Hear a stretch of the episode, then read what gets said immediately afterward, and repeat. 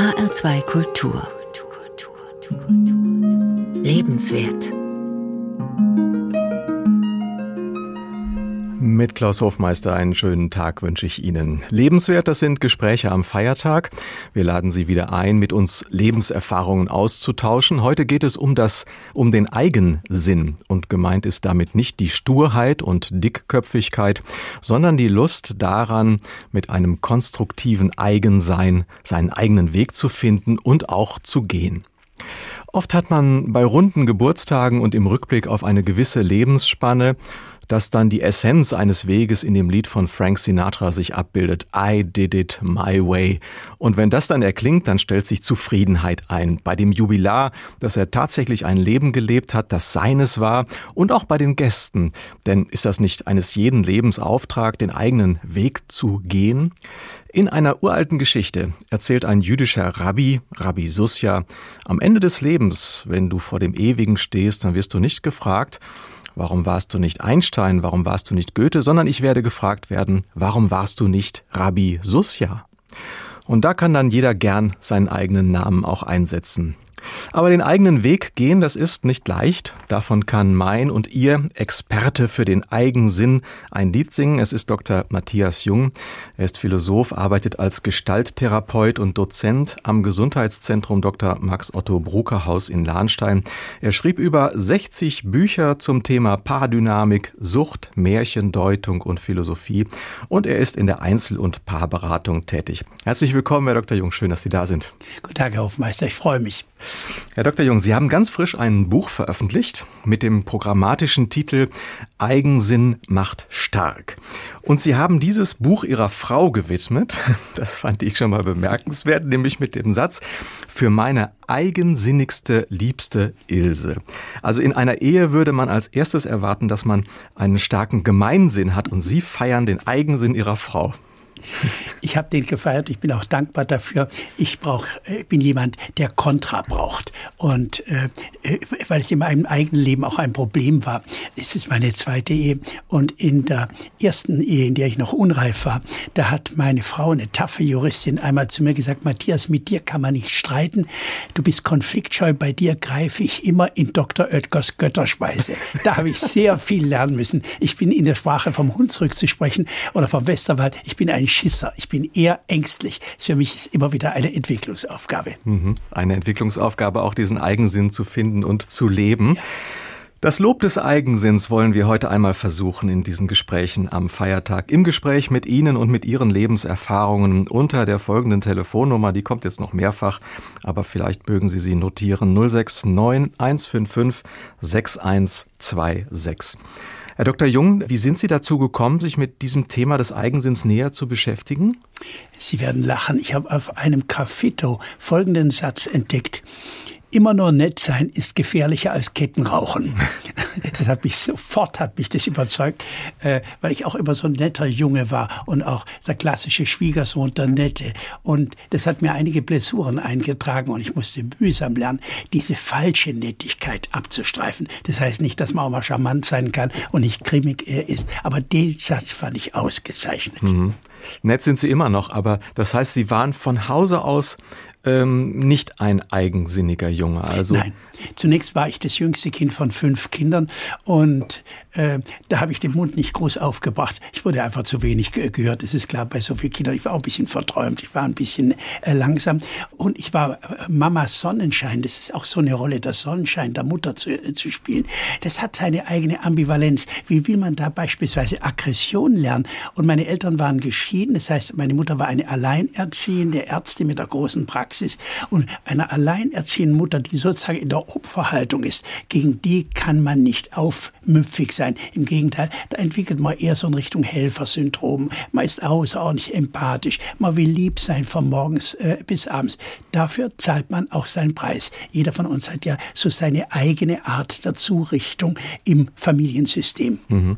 Dann stelle ich mir vor, dass für so einen Jungen dann die Pubertät auch schwer die Zeit des Aufbegehrens sein kann. Das heißt unbedingt. Die, äh, äh, es war sehr schwer. Bei mir kam noch hinzu, dass ich in einem österreichischen Jesuiteninternat Internat aufgewachsen bin. Als zehnjähriges Bübchen bin ich da hingekommen in diese riesigen Schlafsäle und äh, äh, in diesen Schlangenfraß, für den mussten wir immer noch beten vorher und nachher. Wir waren so erbittert, dass wir gebetet haben, komm Jesus, sei unser Gast, iss selber, was du uns beschert hast.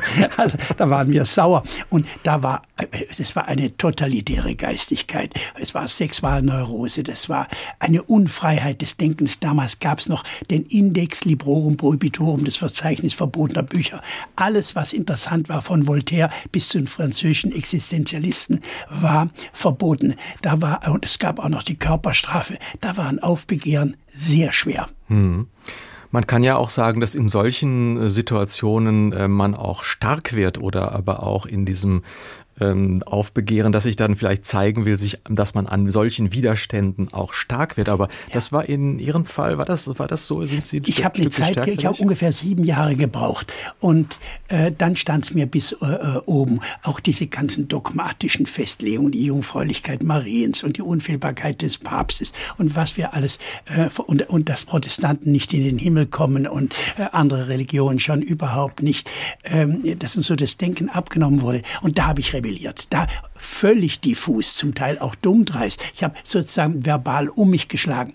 Aber später in der Therapie ist mir klar geworden, das war nicht eine Niederlage, sondern ein Sieg. Denn die haben mich hochkantig aus diesem Elite-Internat rausgeschmissen, von ihrer Sicht so, äh, zurecht.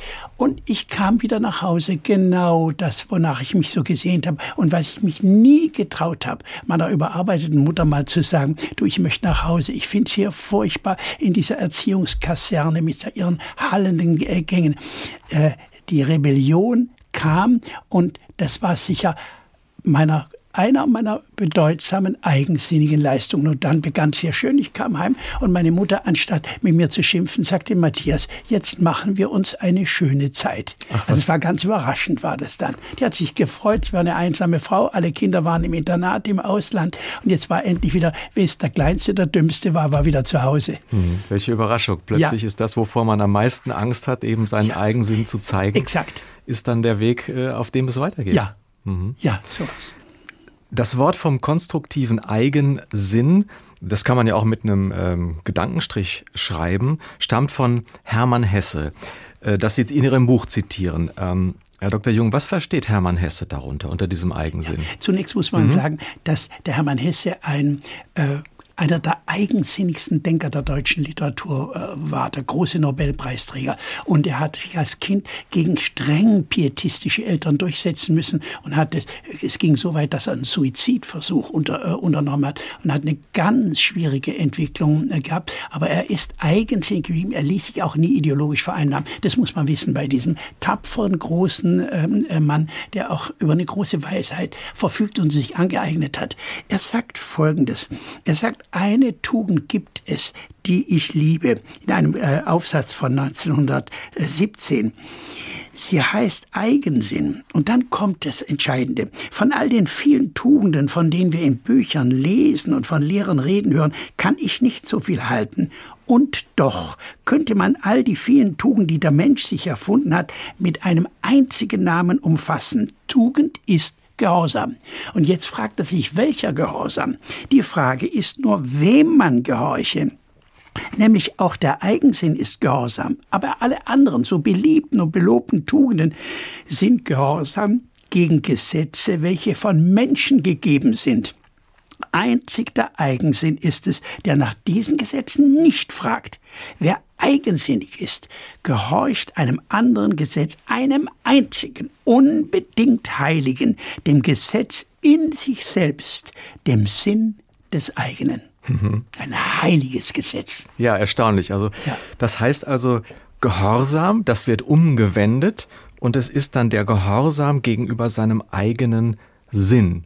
Ja. Also er geht davon aus, dass jeder Mensch seinen Sinn in sich hat. Ja und ähm, dass das nicht beliebig ist sozusagen, dass man auch eine gewisse Verpflichtung hat. Er greift ja dann zu äh, Worten, die für uns vielleicht ein bisschen zu hoch gegriffen erscheinen mögen, also das heilige das Gesetz, aber immerhin, also dieser eigene Sinn ist ja für ihn ähm, tatsächlich dann etwas, wirklich etwas, von dem aus sich das ganze Leben dann gestalten lässt. Ja. Mhm. Und worin der Gedanke natürlich auch verborgen ist, dass wir äh, Kraft unserer Fähigkeiten einen Auftrag haben. Das ist nichts Esoterisches und nichts Mystisches. Aber jeder von uns hat seine Fähigkeiten. Ob die handwerklich sind, ob die äh, mehr geistiger Art sind, das ist nicht äh, die Frage. Und wenn wir dem nicht gerecht werden, haben wir unseren Auftrag verfehlt. Wir haben nicht das gelebt, was für uns lebbar war. Mhm. Und damit ist er, ist Hesse ja wirklich sehr modern. Also ja. gegen äh, diese Fremdbestimmung hat sich ja schon auch in den 70er, 80er Jahren äh, dieses Wort von der Selbstbestimmung durchgesetzt und auch ja. von der Selbstverwirklichung. Ja. Äh, und insofern, das greift er ja sehr früh auf, aber er stellt es auch nochmal wirklich in den großen existenziellen äh, Zusammenhang. Ja. Und er hat es gemacht vor einer Gesellschaft in Mitteleuropa, die extrem autoritär und angepasst äh, war, die viele undemokratische Züge hatte. Der Nationalsozialismus war nicht aufgearbeitet. Frauen waren ganz generell als minderwertig äh, denunziert und auch unterdrückt und hatten keine Rechte. Es war, äh, gerade die deutsche Gesellschaft war noch sehr, sehr konservativ. Heute klingt vieles selbst selbstverständlich, wenn man heute denkt, dass mehr Medizinstudentinnen gibt als Medizinstudenten, mehr Juristinnen als äh, männliche Juristen im Studium. Das ist eine soziologische Revolution. Damals war das ganz neu. Auch die Verfügung über den eigenen Körper, denken wir an die Pille, denken wir an äh, die MeToo-Bewegung äh, der Frauen. Ähm, da war er einer der ganz unbequemen Vorläufer, hat Mut gemacht. Mhm. Es gibt auch eine Bemerkung von ihm, äh, wo er formuliert, der Eigensinnige, also in diesem wirklichen Sinne, dass ja. man seinem Eigensinn zu folgen ja. hat, ähm, das ist der Held. Und ja es ist ja so, dass da auch es um das innere Wachstum geht. Dieser Sinn, der ist ja nicht da, der wird ja nicht ausgepackt ja. wie etwas Fertiges, sondern äh, genau. das ist ja ähm, ein Prozess und das ist ja wie so eine, könnte man fast sagen, Heldenreise des eigenen. Heldenreise des Individuums. Mhm. Ja. Genau. Ja, das hat er ganz stark äh, gesagt, weil die Schicksalsergebenheit war gerade zu der Zeit besonders groß, übrigens besonders groß bei Frauen. Äh, der Schweizer Theologe und Lyriker Kurt Marti, der vor zwei Jahren gestorben ist, der hat einmal folgendes Gedicht geschrieben, das für mich erschütternd ist. Da sagt er über eine Frau, als sie mit 20 ein Kind erwartete, wurde ihr Heirat befohlen. Als sie geheiratet hatte, wurde ihr Verzicht auf alle Studienpläne befohlen. Als sie mit 30 noch Unternehmungslust zeigte, wurde ihr Dienst im Hause befohlen. Als sie mit 40 noch einmal zu leben versuchte, wurde ihr Anstand und Tugend befohlen. Als sie mit 50 verbraucht und enttäuscht war, zog ihr Mann zu einer jüngeren Frau. Liebe Gemeinde, wir befehlen zu viel, wir gehorchen zu viel, wir leben zu wenig. Hm. Was für ein Anstoß, auch für eine, ich würde mal sagen, subversive, mutmachende Theologie, mhm. die ja früher oft äh, niederknüppelnd war, die Drohbotschaft statt der Frohbotschaft. Mhm. Genau, Kurt Marti, ja. Herr Dr. Jung, aber da lauert ja ein Missverständnis, ähm, denn der Eigensinnige, das kann ja auch der bockige Eigensinnige sein, ja. der dickköpfige, der sture. Ja was macht Menschen denn dickköpfig und wo liegt da das Missverständnis? Da wäre natürlich immer individuell zu fragen, warum bist du so verhärtet? Warum bist du in einer Panzerung? Warum machst du grundsätzlich nur auf Widerstand? Äh, ist dir nicht zugehört worden? Es sind oft Menschen, denen nicht zugehört wurde, äh, die dann äh, diese Dauerschlacht führen. Da wären die Hintergründe, die wären zu befragen. Das kennen wir auch bei Kindern. Einerseits brauchen die ihre Trotzphase unbedingt, sonst sind sie total angepasst. Andererseits meutern sie auch in einer gewissen äh, Zeit in der Pubertät, weil sie eine eigene Individualität kriegen würden. Und da ist diese ganze Dialektik besteht darin, einerseits ihnen Grenzen zu setzen und andererseits auch mit einer hohen Toleranz umzugehen. Das ist für alle Eltern ein schwieriges Thema. Hm. Aber es gibt ja auch so einen unheilvollen Kreislauf. Sie haben das jetzt gerade angedeutet, dass man jemanden auch mit Eigensinn strafen kann, einfach indem man eben nicht äh, verträglich ist einfach. Das kann ja auch, wenn ja. es eine Erfahrung im Hintergrund gibt, durchaus eine Lebenshaltung sein, die dann eben auch sich verselbstständigt und auch im Grunde asozial ein Stück also, ist. Äh, bei Paaren spielt es oft eine große Rolle. In der Psychologie würden wir das einordnen in die Kategorie der passiven Aggression. Ja, ich habe doch gar nichts gesagt, ich, ich, ich war doch nicht böse, aber ich äh, bin dabei geblieben und äh, äh, deine Argumente sind ja Unfug und das ist nicht ernst zu äh, nehmen. Äh, das sind natürlich schlimme Formen, weil sie das zentrale Gesetz da jeder Beziehung torpedieren, nämlich die Kommunikation, mhm. die Wertschätzung, das Verständnis, die Empathie, das Hineinschlüpfen in den äh, anderen. Und das ist oft tragisch verfestigt. Da wird oft im Sinne von Sigmund Freud ein, herrscht ein neurotischer Wiederholungszwang. So ist mein Vater schon, mein Autoritärer, mit mir umgegangen oder meine Mutter mit mir als äh, Tochter. Da werden Dinge wiederholt, anstatt aufgearbeitet zu werden. Mhm. Sie haben eben schon angedeutet, ähm, die Pubertät, da fiel das Stichwort schon mal. Ähm, gibt es denn sozusagen auch so Phasen des Eigensinns, die einfach von der ja, psychischen Dynamik eines Lebenslaufes da sind? Die Pubertät sicherlich, also als Startpunkt kann man, oder ist die Trotzphase ja. schon fast früher die, die Kinder? Gut, ist die erste noch, die Frühkind, ja. aber unbedingt die Pubertät. Wir können es gibt das berühmte Zitat, äh, wir werden als Original äh, geboren und enden als Kopie. Und in die Pubertät, da geht es darum, der, äh, den Eltern eine neue eigene Identität gegenüberzustellen. Und das ist zum ersten Mal ganz, ganz konfliktträchtig. Wir ähm, überqueren die unsichtbare Demarkationslinie zum Erwachsenendasein und wir können nicht mehr kindlich bleiben. Also es geht einfach nicht. Wir müssen unter anderem auch unsere Sexualität entdecken. Das Mädchen, das schmeckt sich plötzlich also wie eine Kurtisane und der Junge, der wird rollig, wird der wie ein Kater und ähm, er muss es, aber er, es gibt kein Stehenbleiben. Das, was Sie vorher sagten, Herr Hofmeister, es geht hier um Entwicklung und zwar um einen qualitativen auch in aller Ungerechtigkeit und Dramatik. Aber der muss gemacht werden, sonst bleiben wir höhere Tochter und ein kleines Bürgersöhnchen. Hm. Und wenn wir mal so weitergehen durch, die, durch den Lebenslauf, gibt es dann nochmal so eine klassische Phase, wo Sie sagen, das ist nochmal eine Zeit des ähm, Eigensinns?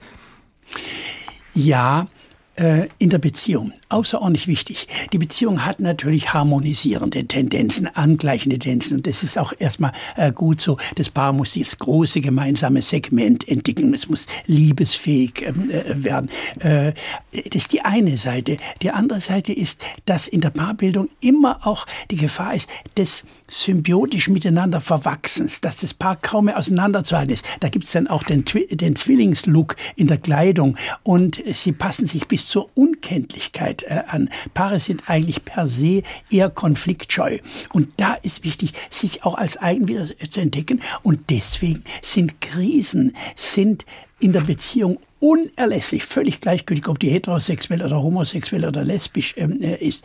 Die sind, weil wir müssen das Kunststück fertigbringen, einerseits eine Gemeinsamkeit zu entwickeln und andererseits ein eigener, eine eigene zu bleiben. Sagt sich so leicht, mhm. aber auf dem Weg gehen wir leicht verloren. Mhm. Die Frage ist eigentlich, ähm, warum äh, fällt uns das manchmal so schwer? Also ähm, woher kommt eigentlich die Angst vor dem Eigensinn? Also wer hat uns die eingepflanzt oder warum äh, ist das nur eine Persönlichkeitsfrage oder tun wir uns alle schwer damit? Aber die Frage ist eben, warum dieser Widerstand dagegen? Also mit Sicherheit liegt es auf der einen Seite sehr oft im Strafsystem der Kindheit, wo viel mit Strafen gearbeitet wurde. Die Pädagogik bemüht sich immer wieder, das Gegenteil zu fordern, zu sagen, ein Kind muss man bestärken, affirmativ. Du bist gut, das hast du toll gemacht und nicht ständig das Kind demotivieren. Und früher waren es ja noch die Körperstrafen in meiner Generation. Ähm, also äh, das ist schon darin begründet. Und es kommt auch noch was weiteres dazu. Jeder von uns will geliebt sein. Geliebt sein um jeden Preis. Das ist eines der zentralen Motive unseres Lebens. Nichts ist schlimmer, als mal ähm, wie ein Meteor auf den Boden zu fallen, aufzuschlagen und keine Sympathie mehr zu spüren und Verfremdung. Deswegen verhalten wir uns auch gern politisch angepasst. Ich werde nie vergessen, wie ich zum ersten Mal so als Bürgersohn auf die ersten Demonstrationen gegangen bin in den 60ern. Spiegelaffäre, Vietnamkrieg, äh, griechische Obristen runter, Salazar in, in, äh, in äh, Portugal, Franco, Spanien ähm, da dachte ich, du bist ja eigentlich, du bist doch kein Prolet. Das, ja, das machen so Gewerkschaften. Heute bin ich seit über 50 Jahren in der Gewerkschaft. Und wie schwer mir das gefallen ist. Oder noch im Studium, äh, da war viel Förmlichkeit. Ich erinnere mich, dass ich gesagt habe zu einem anderen Studenten, Herr Kommilitone, wären Sie so gütig, mir Ihr Manuskript zur Verfügung zu stellen. Also es war eine solche Verklemmtheit, natürlich auch eine erotische äh, Verklemmtheit. Nur ja nicht aus der Reihe fallen. Wer aus aus, der, aus dem Karree raussprang, sprang, wurde auch ganz schnell äh, denunziert der Hippie, der Gammler, die Studenten tun ja äh, nichts. Das waren sehr starke Instanzen. Hm. Das ist das, was äh, ja einen bremst und äh, von außen her daran hindert, Eigensinn zu leben, Eigensinn zu entwickeln. Andererseits das, was einen auf den zum Eigensinn bringt, würden Sie das, äh, würden Sie sagen, das ist eine Form von von Selbstliebe oder Selbstrespekt oder wo kommt das eigentlich her? Das ist gut gesagt, Herr Hofmeister. Selbstliebe, Selbstrespekt. Ich will an einem eigenen Beispiel sagen. Für mich war sehr wichtig, dass ich etwa mit äh, 35 Jahren äh, bin ich in eine Gruppentherapie reingegangen. Warum bin ich gegangen? Ich war ein Minderwertigkeitskomplex auf zwei Beinen. Ich fühlte mich nicht als richtiger Mann, bin unsportlich, ähm, äh, habe zwei linke Hände und, äh, und im Internat ist mir natürlich sehr viel an äh, Selbstwertgefühl ausgetrieben worden. Und, äh, aber ich habe gemerkt, ich komme komme nicht mehr weiter. Ich bin innerlich einsam und es kam der Gedanke, ich habe doch was Besseres verdient.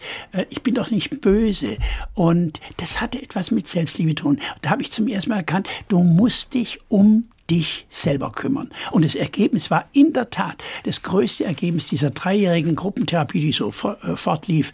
Das war, dass ich das größte Abenteuer meines Lebens geschafft hat, nämlich ähm, die, die, die Liebesgeschichte mit mir selber. Also nicht nur, ich akzeptiere mich, das ist noch zu wenig, sondern wirklich zu sagen, also ein Theologe würde sagen, du bist doch ein göttliches äh, Geschenk oder du hast einen göttlichen Funken in dir. Das ist sehr steil formuliert, aber einfach zu sagen, äh, du meinst es doch gut und, und du strengst dich an und du lernst unendlich viel und, und äh, du magst doch auch Menschen.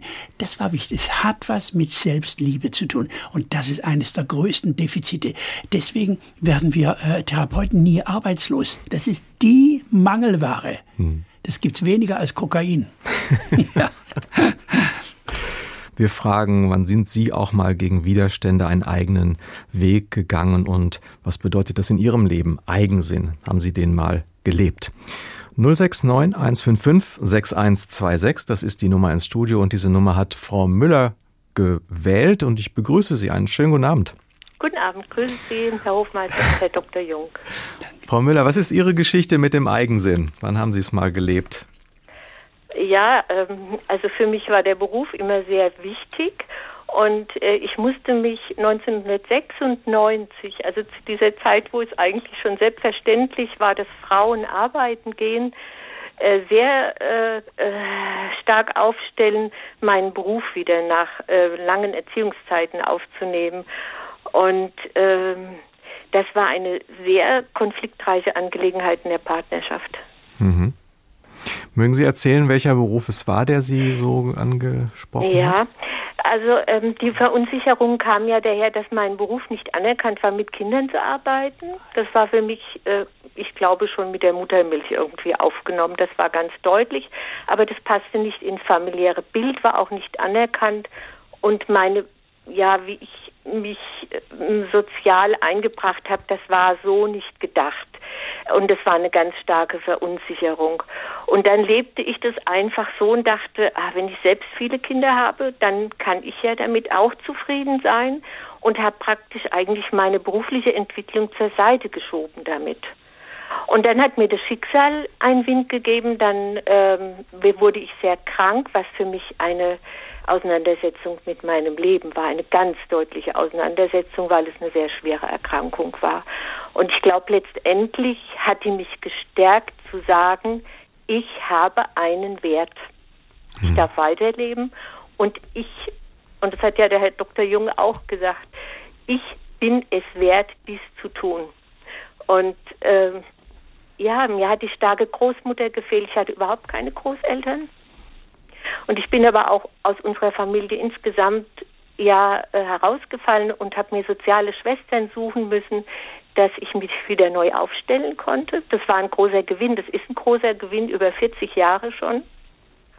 Mhm. Und ich bin eine sehr glückliche Frau, trotz dieser vielen Steine, die in meinem Weg lagen. Eine, eine sehr zufriedene Frau. Ja? Mhm. Ja. Und dass ich mich jetzt auch achte, hat sehr lange gedauert. Es steht bald eine Sieben davor. Wow. Frau Müller, ganz, ganz großes Kompliment. Das haben Sie großartig gemacht und haben die Spesen nicht gescheut. Das ist schon eine große äh, Leistung. Äh, was Sie gerade geschildert haben, das ist ein Klassiker, der weibliche Selbstboykott, der vorauseilende genau. Gehorsam und wie viel Leidensdruck es braucht, um das äh, zu brechen. Interessant ist, was Sie auch gesagt haben über die Krankheit. Ähm, ich denke, die hat sicher einen hohen psychosomatischen Anteil gehabt ja. bei allen ja. organischen Dingen. Es gibt in der Psychosomatik einen berühmten Satz, das sagt die Seele zum Körper. Sagst du ihr, auf mich hört sie nicht. Also wir brauchen buchstäblich, erstmal brauchen wir das äh, Symptom. Und sie haben einen Wert. Bei den anonymen Alkoholikern gibt es einen Glänzensatz. Das sind ja ganz tapfere Burschen und Frauen, die sagen, ich bin berechtigt. I'm enlightened, kommt aus Amerika. Ich ja. bin jeder von uns berechtigt, den Sauerstoff zu brauchen, alles aus sich herauszumachen. Haben Sie toll, toll gemacht. Sagen Sie, können Sie noch ein paar Takte sagen, was das heißt? Ich habe soziale Schwestern gesucht und gefunden? Äh, meine eigene Schwester lehnt mich äh, ab durch ah, meine ja. berufliche Entwicklung. Und ähm, wir sind eine kleine Familie gewesen, was jetzt die Geschwister anbelangt, also nur ja. eine Schwester. Und ich habe auch immer gespürt, dass ich noch ein Umfeld brauche. Und ähm, ja. wenn Sie über 40 Jahre zwei oder drei soziale Schwestern haben, die mit Ihnen den Weg gehen und Sie auch mit deren Weg, also das ist eine gute Balance. Ja. Da sind Frauen natürlich privilegiert. Frauen sind beziehungsfähiger. Ja. Äh, es hat mal eine äh, Untersuchung gegeben, da hat sich herausgestellt, von zehn deutschen Männern über 40 Jahre hat nur einer einen besten Freund. Von zehn Frauen über 40 Jahre haben neun eine beste Freundin. Das ist großartig. Damit geben sie auch anderen einen Hinweis. Äh, wenn wir keine gute Schwester haben, dann können wir eine oder mehrere adoptieren. Ja. Ich habe beispielsweise, bin ohne Vater aufgewachsen, weil die Eltern geschieden waren. Und ich habe mir in meinem Doktorvater Vater. Die Bezeichnung ist ja nicht von ungefähr. Ja, da genau. habe ich mir einen sozialen Vater ja. gesucht und habe ihn gefunden. Und das große Glück war, er hat mich geliebt und ich habe ihn geliebt. Ich war der Sohn, den er gern gehabt hätte und er war der empathische, wohlwollende, fördernde Vater, der mir so unendlich gut getan hat. Heute noch in meiner Praxis steht ein Foto von diesem längst verstorbenen ja. Professor. Ja, also bei mir war es eine Nenntante, die ich immer so gesehen ja. habe in ihrer Art, äh, die zwar nur am Rande war, aber für mich war sie einfach eine zuverlässige, sanfte, milde und vor allem eine gütige Frau. Oh, und ist Güte ist was Großartiges. Ja, was würden Sie anderen raten, gerade Frauen, in der Sache Bravheit? Äh, ja, oh, das ist äh, das ist sehr schwer, weil ich glaube, das ist sehr individuell. Also zu raten, einfach immer in sich hineinzuhören und sich selbst wichtig zu nehmen und etwa einen Tag zu warten mit der Reaktion. Das, das ist so etwas Wichtiges, denn äh, man reagiert sich ab, es verpufft und ist nicht konstruktiv. Das ist so eine Dauerschleife häufig. Aber aufschreiben, schauen, was ist auf der rechten Seite meines Kontos, auf der linken Seite und dann schauen, was für mich wirklich wichtig ist und wo mein Lebenssinn hingeht. Mhm. Frau Müller, das haben Sie wundervoll gesagt. An Ihnen ist eine Therapeutin verloren gegangen. Ich würde Sie am liebsten auf beide Backen küssen. So. Äh, Dankeschön, aber verloren gegangen bin ich in dem Bereich nicht. Sehr schön, sehr, sehr schön. Sehr schön. Okay, ganz lieben Dank für das Zuhören. Ich wünsche allen ganz viel Mut. Dankeschön, Frau Müller. Vielen, vielen Dank für Ihren okay. Anruf. Das hat uns hier richtig ja. in Schwung gebracht. Hier ist HR2 Kultur, die Sendung Lebenswert, Gespräche am Feiertag und wir kümmern uns heute um das Stichwort des Eigensinns. Das ist ja, ja, doppeldeutig Eigensinn. Das kann etwas Starres sein, aber der Eigensinn, der dem eigenen Lebenssinn folgt und der den Mut hat, eben auch gegen Widerstände den eigenen Weg zu gehen. Das ist dann die andere Seite. Und Ihre Erfahrungen dazu sind hier im Gespräch unter der Telefonnummer 069 155 6126 und angerufen hat diese Nummer Frau Christmann. Ich wünsche Ihnen einen schönen guten Abend. Ja, schönen guten Abend. Ich freue mich, dass Sie angerufen haben. Und welche Erfahrung bringen Sie mit zum Thema Eigensinn? Ja, habe ein Lehramtsstudium gemacht und ich war dann im Referendariat mhm. und ähm, also hatte die Aussicht auf eine sichere Beamtenlaufbahn und ich habe dann das Referendariat kurz vor Ende beendet, äh, ohne zu wissen, was danach kommen würde. Mhm. Ähm, also es ging sehr, ich habe mich sehr darin wiedergefunden, was vorhin auch schon angesprochen wurde, über diese Zwänge. Ja, also ich war in einer katholischen Schule und da gab es eben religiöse Zwänge und die Zwänge im Schulsystem. Und ich habe einfach gesehen, dass ich da nicht glücklich werde. Ja, also überhaupt, dass ich in dieses System nicht passe. Hm. Dann ist es natürlich so, wenn man so ein Studium absolviert hat, ähm, ja, denkt man dann natürlich auch, okay, wofür habe ich das jetzt alles getan? Ja. Und mhm. so wird es einem ja auch suggeriert. Also der einzige Weg ist dann eben in die Schullaufbahn zu gehen. Und ich habe dann mich dagegen entschieden, kurz vor Ende und habe das zweite Staatsexamen nicht abgelegt. Ich wusste wirklich nicht, was kommen würde. Und das ist jetzt anderthalb Jahre her. Mhm. Ich habe dann erstmal, ähm, ja, um irgendwie wieder so klare Gedanken zu bekommen, habe ich angefangen, in einem Pferdestall zu arbeiten. Und ich habe gemerkt, also dass mir so diese ja, Umgebung in der Natur und die Bewegung, das hat mir einfach wahnsinnig geholfen und mir gut getan, nachdem ich so viele Jahre so verkopft war. Und ähm, ich habe dann angefangen, in einem Blumenladen zu arbeiten, weil ich schon immer sehr ja, kreativ war. Und es war auch immer ein Wunsch, so damit Geld zu verdienen. Und also jetzt nach diesen anderthalb Jahren habe ich es also geschafft, ich habe ein Diplom als Floristin gemacht in der Zeit.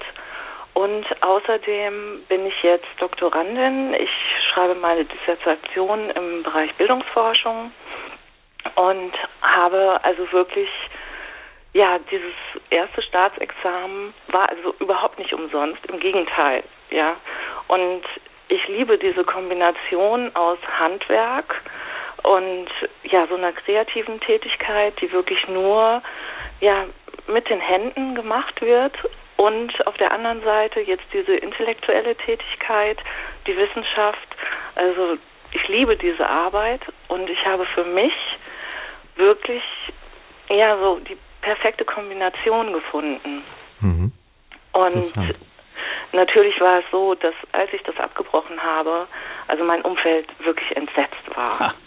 Ja, also ja, wie, wie kannst du das jetzt aufgeben und du brauchst doch nur noch so kurz und überwinde dich und also es, es war wirklich so, dass ich aber ja auf meiner eigenen Stimme irgendwie beharrt habe und gesagt habe, nein, ich sehe mich da nicht. Ich, es muss irgendetwas anderes geben. Mhm. Und also ich bin sehr glücklich damit, wie sich alles entwickelt hat. Und ich kann eigentlich wirklich nur jeden dazu ermutigen, auch wenn man nicht weiß, was dann kommt. Mhm. Irgendetwas kommt. Ich fand jetzt äh, bei Ihrer Schilderung ähm, die spannendsten Momente sind eigentlich, wo Sie schildern, dass Sie ähm, eine Entscheidung treffen gegen ja Sinn und Verstand sozusagen und auch gegen die Widerstände ihres Umfeldes, da so eine äh, so eine Ausbildung dann an einer Stelle abzubrechen, wo sie schon viel investiert haben, das ist das eine. Und das andere, was mich äh, ja im Grunde ganz stark angesprochen hat, ist, dass sie diesen Schritt getan haben, ohne zu wissen, wo es hingeht. Ja. Herr Dr. Ja. Jung, Sie, Sie, sind einen Gang ins Nichts gegangen. Das ist natürlich ja. ganz großartig. Also da kann man sich Ihnen nur noch mal nachträglich ein Kompliment machen. Es ist unsere Aufgabe, nicht auf Dauer den Erwartungen der anderen gerecht zu werden. Du musst Akademiker werden, du musst einen Betrieb übernehmen, du äh, gehst in die sichere Beamtenlaufbahn. Nein, das ist es nicht. Es gibt das alte deutsche Sprichwort, nur wer sich verändert, bleibt sich treu. Die Treue zu uns selbst schließt eben die Veränderung ein. Das ist was ganz Wichtiges. Äh, es hat mich erinnert, ich habe nach dem Abitur, habe ich äh, gesagt, ich studiere Philosophie und Germanistik, aber ohne Lehramt, also völlig brotlos, Orchideenfänger. Ja. Und da hat meine tolle Mutter, die selber als Ärztin sehr wagemutig war, die hat einen königlichen Satz ausgesprochen, die hat gesagt, einen Philosophen können wir uns leisten. Und ich bin nicht verhungert. Also es war ganz, ganz wichtig. Und zwischen 45. Lebensjahr und dem 50. habe ich doch mal, habe ich die gestalttherapeutische Ausbildung gemacht und den systemischen Familientherapeuten. Dann habe ich gedacht, wie ich mit 50 fertig war, ja, was fängst du überhaupt damit an? Und du bist doch viel zu alt. 50 war für mich steinalt. Und in, inzwischen arbeite ich 30 Jahre. Also diese königliche Freiheit, die sollten wir uns äh, bewahren. Und ganz besonders schön fand ich das mit den Pferden. Ich denke, Tiere sind geborene Buddhisten. Die leben im Hier und Jetzt. Also da gibt es keine langen akademischen Überlegungen. Toll gemacht. Und die Verbindung des Handwerklichen auf der einen Seite und des Intellektuellen auf der anderen Seite großartig. Wenn ich heute noch mal anfangen könnte, hätte ich nach dem Studium überhaupt erstmal eine Schreinerlehre gemacht. Einen Tisch machen können, einen Stuhl machen können, Büchergestell machen können. Also sie haben schon auch wirklich was gewagt. Mhm. Großartig. Und sie sind sich selber Entwicklungshelfer geworden. Molti complimenti. ja. Vielen Dank, vielen Dank. Ja, also für mich hat es sich auch wirklich gelohnt. Und es, also ich wünsche es wirklich jedem, dass er auch den Mut hat, mhm. ja, diesen Eigensinn zu leben. Es lohnt sich. Schön. Und es spielt im Beruf auch noch eine ganz besondere Frage. Wir sollten uns immer mal wieder fragen, ist beim Beruf auch die Berufung und genau. wenn wir dann nur aus Geldgründen, aus Sicherheitsgründen bleiben, das kann sehr problematisch äh, äh, werden. Und es tut uns auch gut. Manchmal tut eine Kündigung auch gut, dass wir plötzlich wieder die, ähm, die Vorherrschaft über uns selber haben und merken, ich bin wertvoll und ich kann was und ich, ich kann wieder was völlig Neues beginnen. Mhm. Das sind wichtige Zäsuren in unserem Leben. Nicht mhm. immer in diesem Gleichtag bleiben. Ja. Also Sie machen da sehr vielen, machen Sie Mut. Machen Sie die Frauen weiter rebellisch. das freut mich. Vielen Dank. Vielen Dank auch für Ihre Mutgeschichte, Frau Christmann. Dankeschön. Ja, sehr gerne. 069155 6126, die Nummer hier ins Studio für Ihre Geschichten rund um das Stichwort Eigensinn. Diese Nummer gewählt hat Frau Baum. Ich begrüße Sie. Schönen guten Abend, Frau Baum. Einen schönen guten Abend. Ja, was äh, Sie haben jetzt schon auch ein bisschen zugehört, ähm, haben schon Geschichten gehört, Eigensinnsgeschichten, und Sie haben eine eigene beizusteuern. Ja, äh, mir kam also einiges in den Kopf. Ja. Oder es kam sehr viel in den Kopf. Ich weiß gar nicht, wo ich damit anfangen soll. Jetzt fange ich mal mit ja. dem an, was ich vorhin nicht erwähnt hatte. Mhm. Ähm, ich bin kurz vor meinem 74. Lebensjahr und erinnere mich, als ich einmal mit meinen Eltern in Italien, in Venedig war und hörte dann die vielen verschiedenen Sprachen auf dem Petersdom, Petersplatz. Und ich bin zum Glück durch die Familie meines Vaters sprachlich äh, vorbelastet. Ich liebe Fremdsprachen. Ich möchte am liebsten alle Fremdsprachen können, äh, außer den wichtigsten, um mich mit den Menschen zu unterhalten. Ich habe dann also Englisch, natürlich, das lernt man bei uns in der Schule. Dann habe ich noch Französisch gelernt und aus reinem Interesse Italienisch. Und wenn man eine der äh, romanischen Sprachen kann, dann kann man auch die anderen schneller lernen. Mhm. Äh, Französisch, Spanisch, Italienisch, Portugiesisch eventuell auch noch. Dann habe ich noch privat auch noch Griechisch gelernt, weil mir diese Sprache unheimlich gut in den Ohren klang. So, was ich vorhin noch gesagt hatte, äh, den Eigensinn zu leben oder im Eigensinn eine Bestätigung, kann man ja mhm. nur die Bestätigung des Selbst finden dann ist es gefährlich, wenn man den Eigensinn dahin treibt, dass man äh, einen anderen Menschen damit verletzen kann. Mhm. Und äh, das habe ich leider erlebt und man muss ein sehr starker Charakter sein, um sich dem entgegenzustellen. Mhm. Wie würden Sie diesen Eigensinn, der verletzend ist, beschreiben? Also ist das rücksichtslos oder was, was ist das? Ich glaube, die Menschen denken nicht darüber nach, was sie sagen, warum sie es sagen, wem sie es sagen. Äh, ja, es kann, das kann es sehr, sehr stark sein. Mhm. Also ein Stück rücksichtslos? Ja, um mhm. sich selbst zu bestätigen. Mhm. Um sich selbst kreisend. Ja, mhm. genau. Das heißt, bei Ihnen kommt bei diesem Stichwort Eigensinn einerseits die Erinnerung an äh, Ihre Lust an Sprachen, also an dieser Vielfalt, die Sie sich auch dann gegönnt haben, indem sie einfach viele, viele Sprachen gelernt haben. Das heißt, da haben sie sich ein Stück Eigensinn auch in ihrem Leben verwirklicht, wenn ich das richtig verstanden habe. Ja, das ist von, richtig. Von Kindheit an. Ja. Und äh, auf der anderen Seite haben Sie aber auch eine Erfahrung gemacht, dass äh, ja, dass da die Grenze nicht respektiert wird, wenn jemand das macht ohne Rücksicht, ohne auf den anderen zu schauen. Das ist so, ja. Mhm. Und was ich so sehr wichtig ja. finde, ist, dass man einem Kind einem Kind beibringen muss oder sollte, dass es wert, ja, was auch gesagt worden ist, wert ist, dass man ein Kind respektiert ja. in seinem So-Sein, in seinen, äh, in dem Ausdruck seiner seiner Persönlichkeit, in seinem Denken. Man darf nicht immer gleich sagen, das ist ja Unsinn, was du sagst. Man kann das Kind ja vorsichtig aufklären und ihm sagen, schau mal, das sollst du vielleicht so oder so oder so sehen. Mhm. Wundervoller Gedanke, wundervoller Gedanke. Ich fand es übrigens auch schön mit Ihren Sprachen. Wissen Sie, warum ich Italienisch gelernt habe? Ich habe in einem Fremdenführer einen Satz zum Niederknien gefunden. Da stand drauf, Signorina, favorite controllare la pressione delle gomme. Klingt traumhaft schön. Das heißt, Fräulein, hätten Sie die Güte, den Druck meiner Rö äh, Reifen zu prüfen. Also, so eine Opernsprache, da würde ja jede Frau schwach werden, wenn ich auf die Knie gehe und so einen Satz äh, sage. Wunderschön. Das ist unser Eigensinn bisschen aus uns was, äh, was herauszumachen.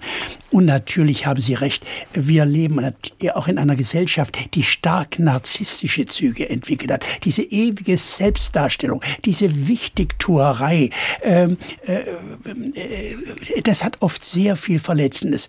Der Religionsphilosoph Martin Buber hat einmal gesagt, ein Mensch allein ist noch kein Mensch. Also wir müssen immer den Zweiten dazu denken, immer den Dialog dazu äh, denken. Und das geht ohne Wertschätzung überhaupt nicht, ohne Zuhören. Wie soll sollen wir denn was lernen, wenn wir nur von uns selber überzeugt sind? Das ist wirklich eine Anmaßung, ist es. Also ein Stück Bescheidenheit und Demut tut uns allen außerordentlich gut, völlig gleichgültig, welche Berufe oder Grade wir haben.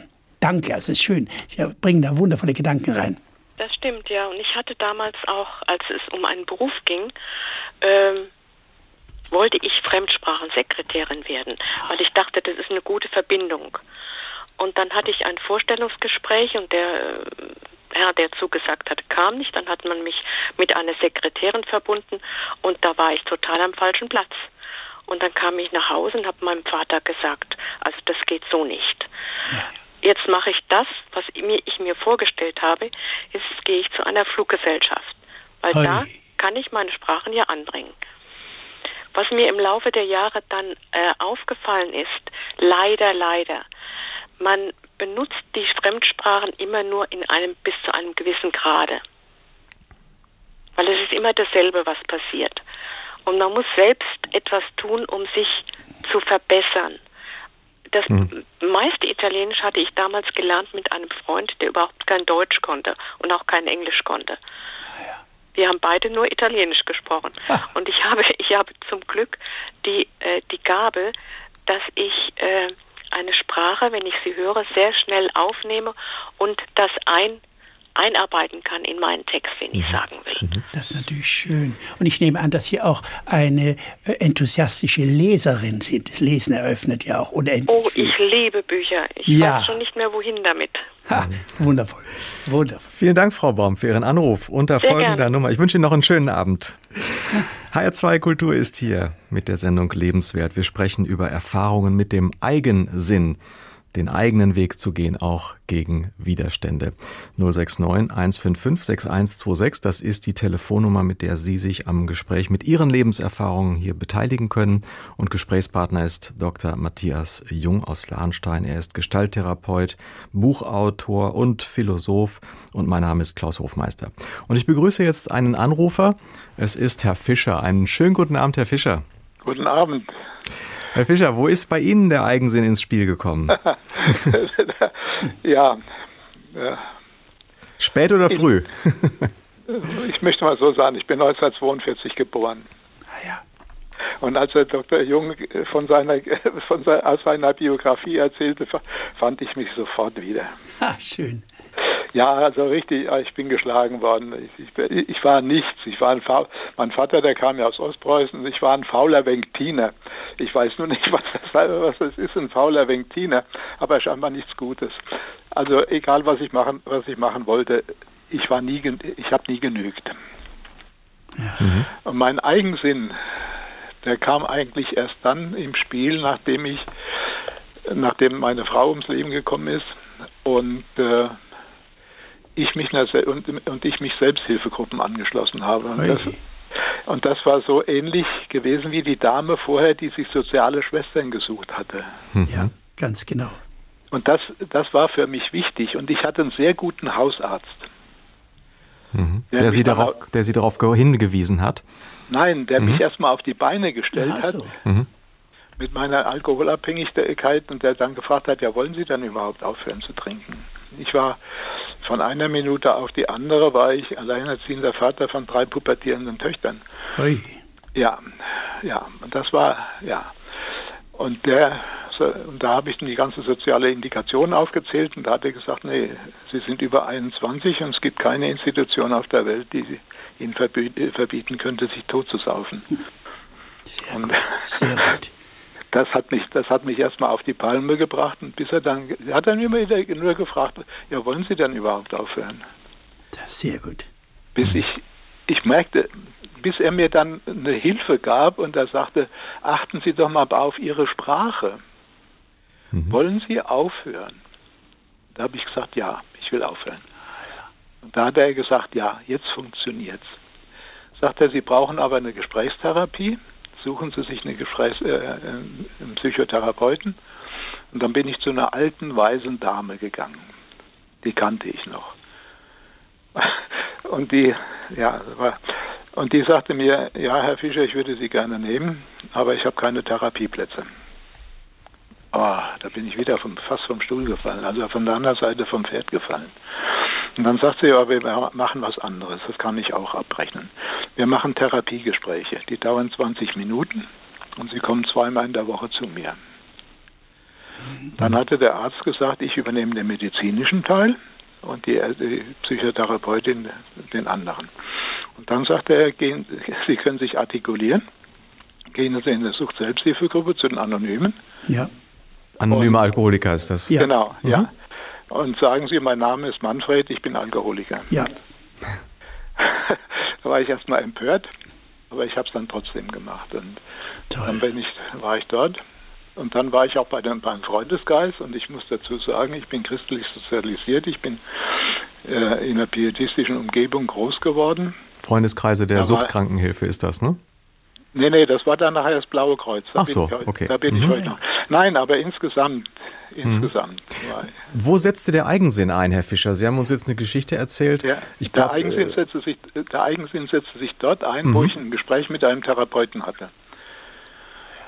Und der sagte, was haben Sie, haben Sie am liebsten gemacht, als Sie getrunken haben?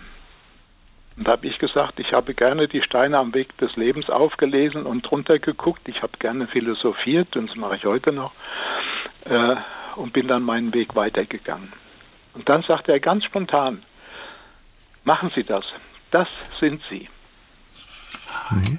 Also der hat Sie ermutigt, äh, zu sich zu stehen. Ja, und der hat, wissen Sie, der hat mir meine Identität gezeigt. Ja. Das sind Sie. Mhm. Sie sind der, ich sage das mal überspitzt, bisschen, bisschen groß, großspurig, Sie sind, der, Sie sind der Philosoph, machen Sie das, das sind Sie. Großartig. Da war ich 50 Jahre alt. Ha. Und als er mir das sagte, da ist mir das wie Schuppen von den Augen gefallen, dachte ich, Mensch, was haben mir meine geistlichen Überväter alles gesagt? aber nicht mir zu helfen, sondern ganz einfach, um ihre eigene Macht zu manifestieren. Ja. Ich durfte nie der sein, der ich war und wollte. Ja. Und deswegen war ich so verkümmert.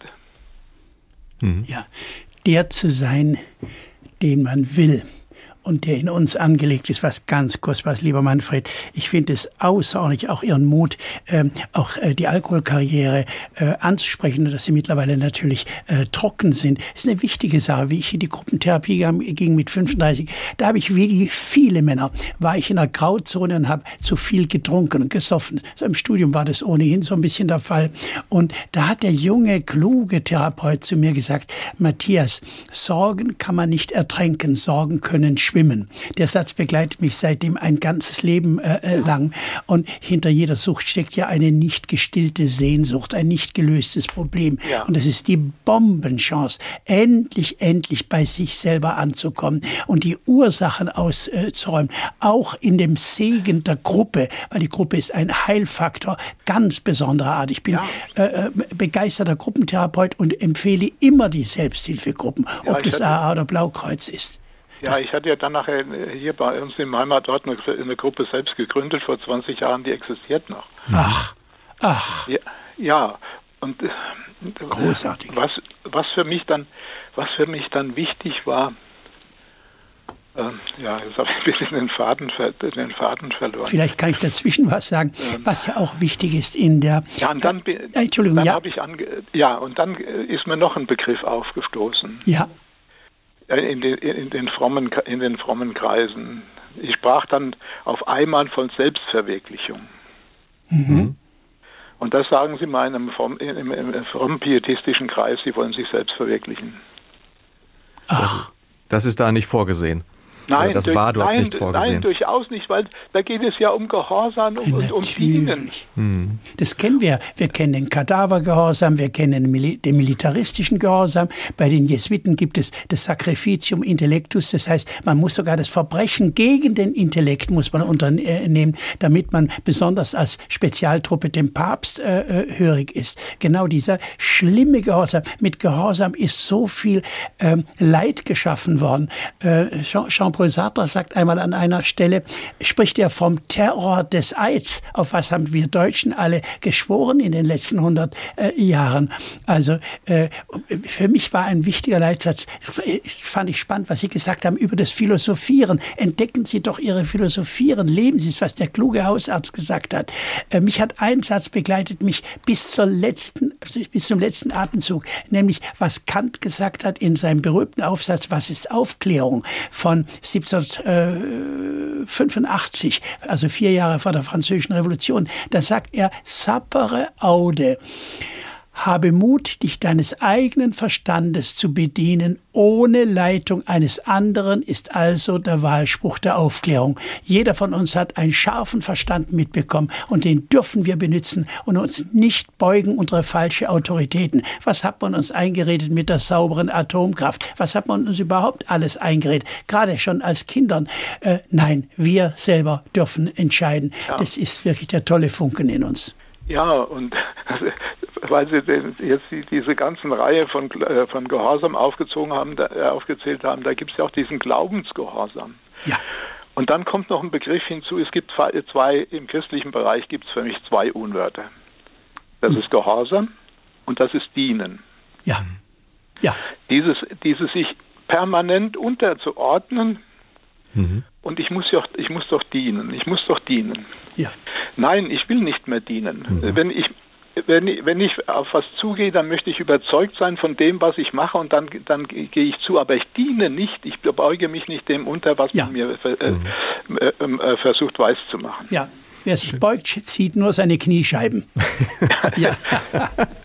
Herr Fischer, sehr schön. Vielen, vielen Dank für diesen äh, Weg, den Sie uns mit uns geteilt haben. Äh, ich danke für Ihren Anruf und wünsche Ihnen einen schönen Feiertagsabend noch.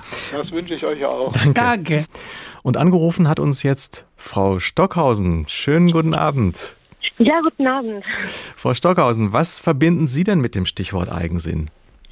Oh, vieles. Also ich denke, das ist auf sich selbst hören zu können und immer auf gesunde Weise und ohne jemanden zu verletzen, mhm. ähm, das zu tun, was man braucht ja. für sich selbst.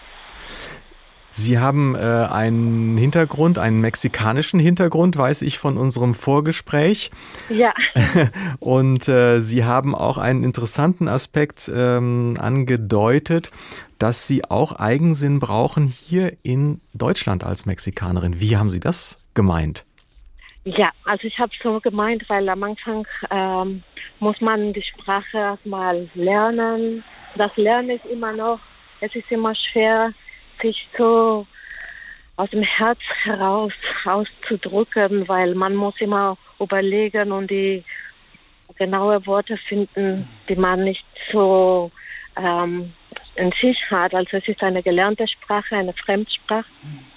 Und äh, manchmal kann es ein bisschen schwierig sein. Ähm, ich erinnere mich, dass ich ähm, bei einer Schule eine Ausbildung machen wollte. Und ähm, es war als Übersetzerin Spanisch-Deutsch und Deutsch-Spanisch. Und ich habe mehrmals die deutsche Prüfung gemacht und dann leider sehr viel später habe ich festgestellt, dass diese äh, Prüferin immer die gleichen Worte als falsch eingestuft hat und dann habe ich es leider nicht geschafft. Ich musste es aufgeben. Und das, ähm, das war schwierig, aber das Leben geht weiter und mit Eigensinn kann man vieles erreichen. Mhm. Das heißt, da wurden Ihnen ja auch Hürden in den Weg gelegt, von denen Sie den Eindruck gehabt haben, das war ein bisschen unfair. Das war. Ja, mh. ja. Ja, vor allem habe ich das bemerkt, als ähm, die deutsche Menschen auf, äh, von Spanisch auf Deutsch übersetzen mussten. Dann hatten sie viel mehr Zeit bekommen und bei mir ähm, andersrum, also weil es ist immer äh, von der eigenen Sprache oder von der fremden Sprache auf der eigene Sprache zu übersetzen, ist viel einfacher. Hm. Und andersrum viel mehr sehr, sehr schwer. Äh, ich brauchte ein bisschen mehr Zeit. Und das war äh, für die Menschen, die für Spanisch ähm, oder für auf Spanisch übersetzt haben, dann haben sie viel mehr Zeit bekommen. Ja, das heißt also, Sie mussten Eigensinn entwickeln, einfach aufgrund der Tatsache, dass Sie es auch ein bisschen schwerer hatten, weil man doch auch ja, ja die Landsleute, die deutschen Landsleute ein bisschen begünstigt hat. So, das war Ihr Eindruck.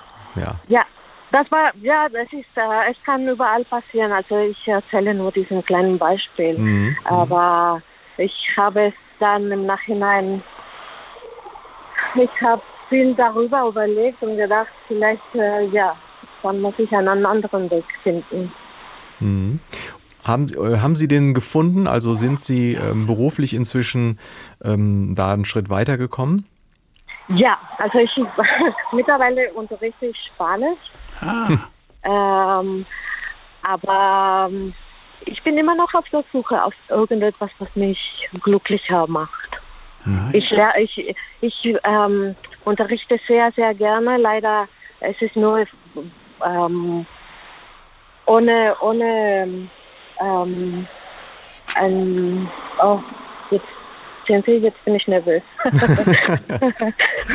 ohne äh, einen richtigen, also es ist kein Vollzeitarbeit. Ach so. Ah, ja. hm. Frau Stackhausen, Sie haben aber mhm. off, äh, offensichtlich den Mut gehabt, in eine fremde Sprache und in eine neue Kultur einzutauchen. Wie ja. kam es dazu? Sind Sie durch die Liebe nach Deutschland gekommen oder was war der Grund? Also es war Liebe und die deutsche Sprache hat mich immer, ich habe, als ich 18 Jahre alt habe ich Philosophie, oder wie kann man sagen, so ähm, die ersten Erkenntnisse über Philosophie ja. in der Schule gelernt. Ja. Und äh, ich dachte, wenn ich das nach Deutschland komme, dann sind alle äh, Nietzsche oder äh, Leibniz. Also, also Nietzsche, nein. das ist eine hohe Erwartung, ja. Ja. ja. ja. Ich habe gedacht wirklich, dass Deutschland überall nur Philosophen auf der Straße wären. Ja. Ich glaube, das hat mich auch hingezogen. Mhm. Ach, das war das. das äh Und die Liebe. Und die Liebe. Hat sich die ja. Liebe gelohnt? Ja, das, äh, ich bin jetzt äh, über 25 Jahre verheiratet. Oh, schön, schön. Ja. Weil Sie gerade nie. Ja. Mein Mann ist mein bester Freund, glaube ich. Ah, oh, das ist schön, weil Sie gerade Nietzsche gesagt haben. Äh, das Wort stammt von Friedrich Nietzsche, der gesagt hat, werde der du bist, werde der in dir angelegt ist als Potenz ja. und hör nicht zu viel auf andere und von einen Lehrer musst du immer überholen. Du musst deine eigene ja. Wahrheit musst du äh, einfach entdecken. Was was ist denn Ihre Sehnsucht? Weil unsere Sehnsucht hat auch was mit dem Eigensinn zu tun. Was würden Sie gern machen? Seien Sie mal ein bisschen frech. Wie? Malen. Malen. Malen. Also ja. tun Sie alles. Machen Sie einen Sommerkurs in der Akademie oder äh, sowas. Wir sollten unsere Sehnsüchte sehr, sehr ernst nehmen. Das ist unser Kompass, unser absoluter ja, Kompass. Ja, ja. Und deswegen habe ich angerufen, weil ich habe Sie gehört und ich dachte, das ist ein Mann, mit dem ich gerne reden würde. Ah, das ist aber schön. So, Sie sind so äh, ermutigend und Ach, man merkt es an das Thema. Das ist wirklich schön. Ach, das, ich habe auch noch eine Sehnsucht. Ich würde noch gern, bevor ich über den großen Regenbogen gehe, würde ich gern mal einen kleinen Kriminalroman schreiben und zwar in einer Selbsthilfegruppe in einer psychosomatischen Klinik. Aber ich glaube, ich bin zu dumm dazu. Ich pack's nicht. Aber es ist meine Sehnsucht. Nein, das, das, das schaffen Sie. Dankeschön, Sie machen mir Mut. Das ist schön. Das werden Sie schaffen. Ich glaube, ich habe immer, als mein, meine Tochter klein war, habe ich immer gesagt, wenn die Menschen dich also etwas von dir erwartet, das andere Menschen gemacht haben, das ist alles möglich. Es ist immer alles möglich. Mhm. Ja. Man fragt nicht, du sollst äh, fliegen oder du hast keine keine ähm, du kannst nicht fliegen, aber mhm. alles, was menschlich ist, kann man tun. Mhm. Ja, schön. Ja. Frau, Frau, Stockhausen, das war schön. Ich, äh, vor allen Dingen habe ich äh, erfahren, dass Sie uns im Autoradio gehört haben und dann mal ja. eben kurz auf den Parkplatz gefahren sind, um mit uns zu sprechen. Toll. Ja. Vielen ich Dank wollte für, mit Frau Jung sprechen. Ja, ja sehr schön. schön. Danke. Vielen Dank für den Anruf und die Telefonnummer ins Studio für weitere Hörerinnen und Hörer ist die 0691 556126. Und Frau Klöckner ist unsere nächste Anruferin. Einen schönen guten Abend Ihnen. Ja, guten Abend. Frau Klöckner, ja, legen Sie los. Was ist für Sie das Stichwort Eigensinn? Was wird da ja. ausgelöst an Gedanken und Erfahrungen? Ich, ich lege los. Ich bin, ich bin in einer sehr intellektuellen Familie groß geworden, hatte zwei ältere Brüder, die wahnsinnig gut in der Schule waren, Studienstiftung des deutschen Volkes, Klasse übersprungen. Und ich konnte nicht mithalten. Mein Vater war Medienprofessor, im Übrigen auch am Hessischen Rundfunk und mhm. Germanistikprofessor. Und ähm, das war in unserer Familie einfach, ähm, er war, wir haben ihn alle bewundert, alle zu ihm aufgeschaut und wollten ihm alle nacheifern. Ich konnte dem nicht folgen, meine Brüder konnten das. Aber ich habe gespürt, dass in mir etwas anderes schlummert und das war die Musik. Ich habe Cello gespielt und ich habe sehr gut Cello gespielt und wollte Musik studieren. Meine Eltern waren haben das zwar bewundert, fanden das auch schön, aber die Devise war, lerne etwas Vernünftiges, wovon du leben kannst. Musik ist wunderbar, aber womit willst du dein Geld verdienen? Ähm, ich habe dann zunächst ähm, das bedient, was meine Eltern sich gewünscht haben. Ich habe Grundschullehramt studiert, habe das in kürzester Zeit abgeschlossen und auch sehr gut abgeschlossen und habe dann das gemacht, was ich machen wollte. Ich habe mir dann auch nicht mehr reinreden lassen. Ich habe an der Frankfurter Musikhochschule Cello studiert und war sehr glücklich von Anfang an damit und bin es auch heute noch.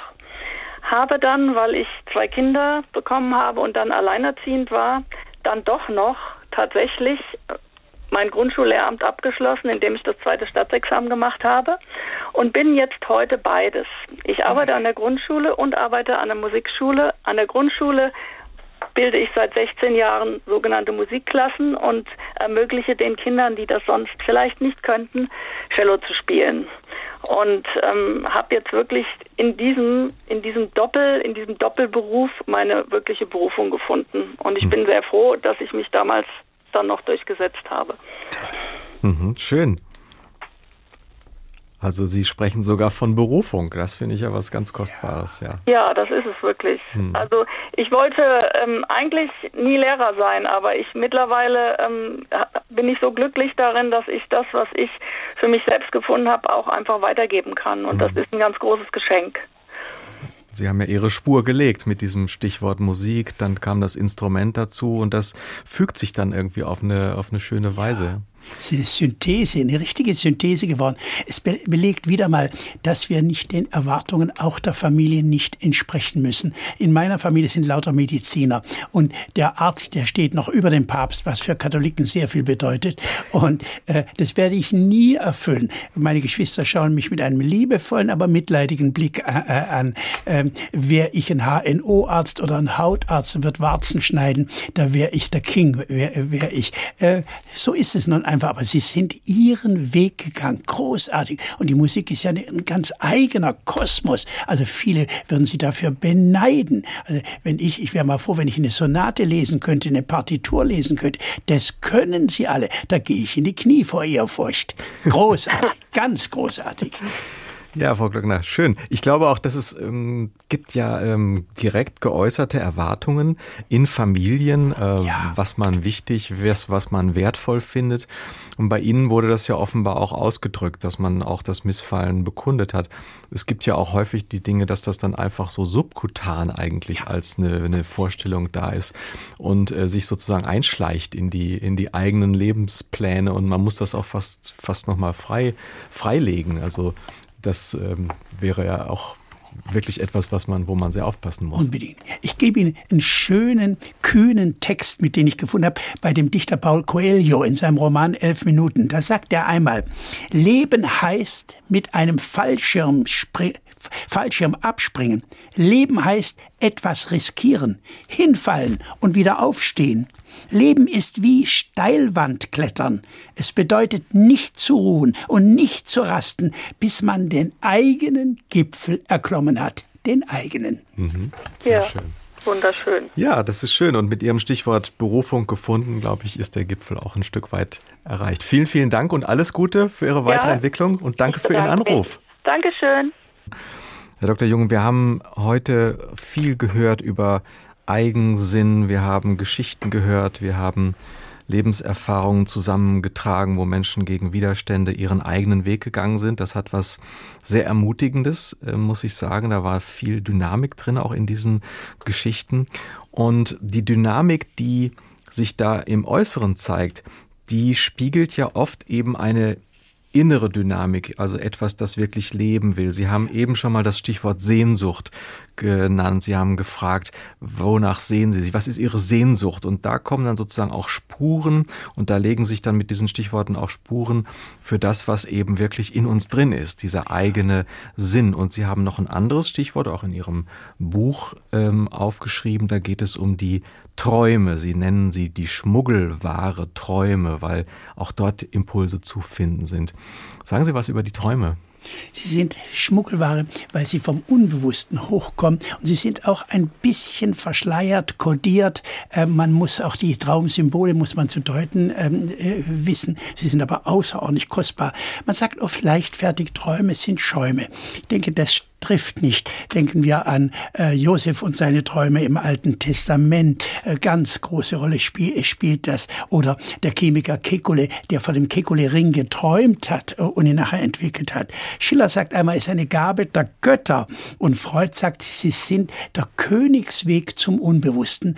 Innerlich bereitet sich oft etwas lang, lang in uns vor. Wir sollten das außerordentlich ernst nehmen. Wir sind eben nicht nur Wesen des Bewusstseins, sondern vieles äh, äh, türmt sich langsam in uns äh, äh, auf und äh, Träume drücken unsere Sehnsucht aus. Ich habe nach dem Abitur, war mir noch nicht ganz klar, was ich werden wo, äh, wollte. Also das mit der Philosophie der Germanistik war klar, aber was würde ich damit machen? Und ich hatte immer einen Traum, ein, einen seriellen Traum. Ein serieller Traum heißt, der hat ein Thema gefunden, das ist ernst zu nehmen. Und da saß ich immer mit einem großen Lehnssessel vor einer großen Bücherwand und mir gegenüber ein Mensch. Eines war klar, es war keine Medizin medizinische Sachleistung, die ich gemacht habe. Ja, was war's denn nun?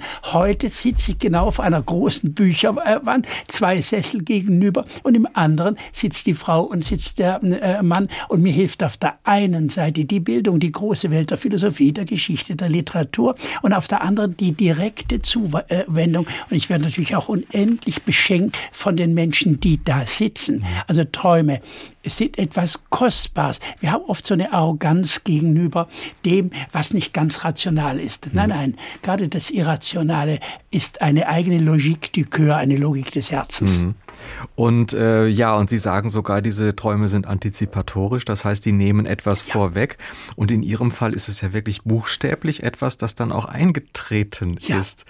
Äh, das heißt, da gibt es Ahnungen, da gibt es einen Wunsch, da gibt es ja. Wissen, aber eben noch nicht äh, ausgereift, noch nicht äh, ausgebildet, noch nicht entschlüsselt. Das muss alles erst ähm, entdeckt auch werden. Entdeckt und erarbeitet werden. Es muss modelliert werden. Wir sind der Künstler unter Marmor. Wir mhm. sind der Arzt und der Patient. Äh, äh, wir müssen es aus uns raus schöpfen. Das ist das Schöpferische, was mhm. wir haben. Oder wenn ich denke, äh, das Heer der Kriegsdienstverweigerer, die hatten den Traum einer friedlichen Gesellschaft. Und es wird immer kostbar sein. Immer. Mhm. Oder der Traum von einem eigenen Gottesbild. Ist ihnen nicht in einer kodifizierten Form vorschreiben zu lassen. Mhm. Es ist das große Geschenk unserer schöpferischen Freiheit. Wir haben heute viel über den Eigensinn gesprochen und auch erlebt, äh, ja, was das für ein Herzensanliegen von Ihnen ist, Herr Dr. Jung. Kann man eigentlich sagen, dass im Grunde der Kern Ihrer therapeutischen Arbeit genau darin liegt, Menschen zu ihrem Eigensinn zu befreien? Kann man es genau, auf den Punkt bringen? Es ist ein Befreiungsorgan. Äh, ich verstehe mich immer in der Tradition der sokratischen Hebammenkunst als eine Hebamme. Ich sage flach atmen, pressen. Es ist in dir drin. Hol es raus. Du hast hier nicht einen schlauen Kerl vor dir hocken. Ich bin auch nicht der Analytiker und du bist der Analysant, der wie ein Maikäfer mit einer Nadel durch den Brustkorb da liegt, sondern in dir steckt es drin. Nimm dich ernst. Du bist die wichtigste Instanz auf der ganzen Welt für dich selber. Hm.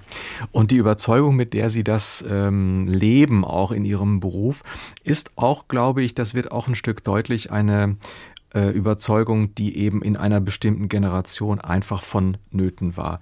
Wenn ja. ich ähm, an meine Kinder denke, für die ist die Frage des Eigensinns nicht mehr so prioritär. Stimmt. Natürlich, sie leben ganz selbstverständlich ihre, Stimmt. Äh, gehen ihre eigenen Wege, aber es ist, glaube ich, auch eine Befreiungsgeschichte ja. für die, ja, die in ihrer und in, in der Generation von Hörerinnen und Hörern, die wir heute gehört haben, einfach sehr, ja. sehr vordringlich war. Auch die jungen Frauen mhm. sind heute sehr selbstständig. Also der so mit einer Opferhaltung gegenüberzugehen, wäre völlig falsch. Mhm. Also äh, und es ist für uns Männer ja auch ein Geschenk. Wir brauchen starke Frauen. Mhm.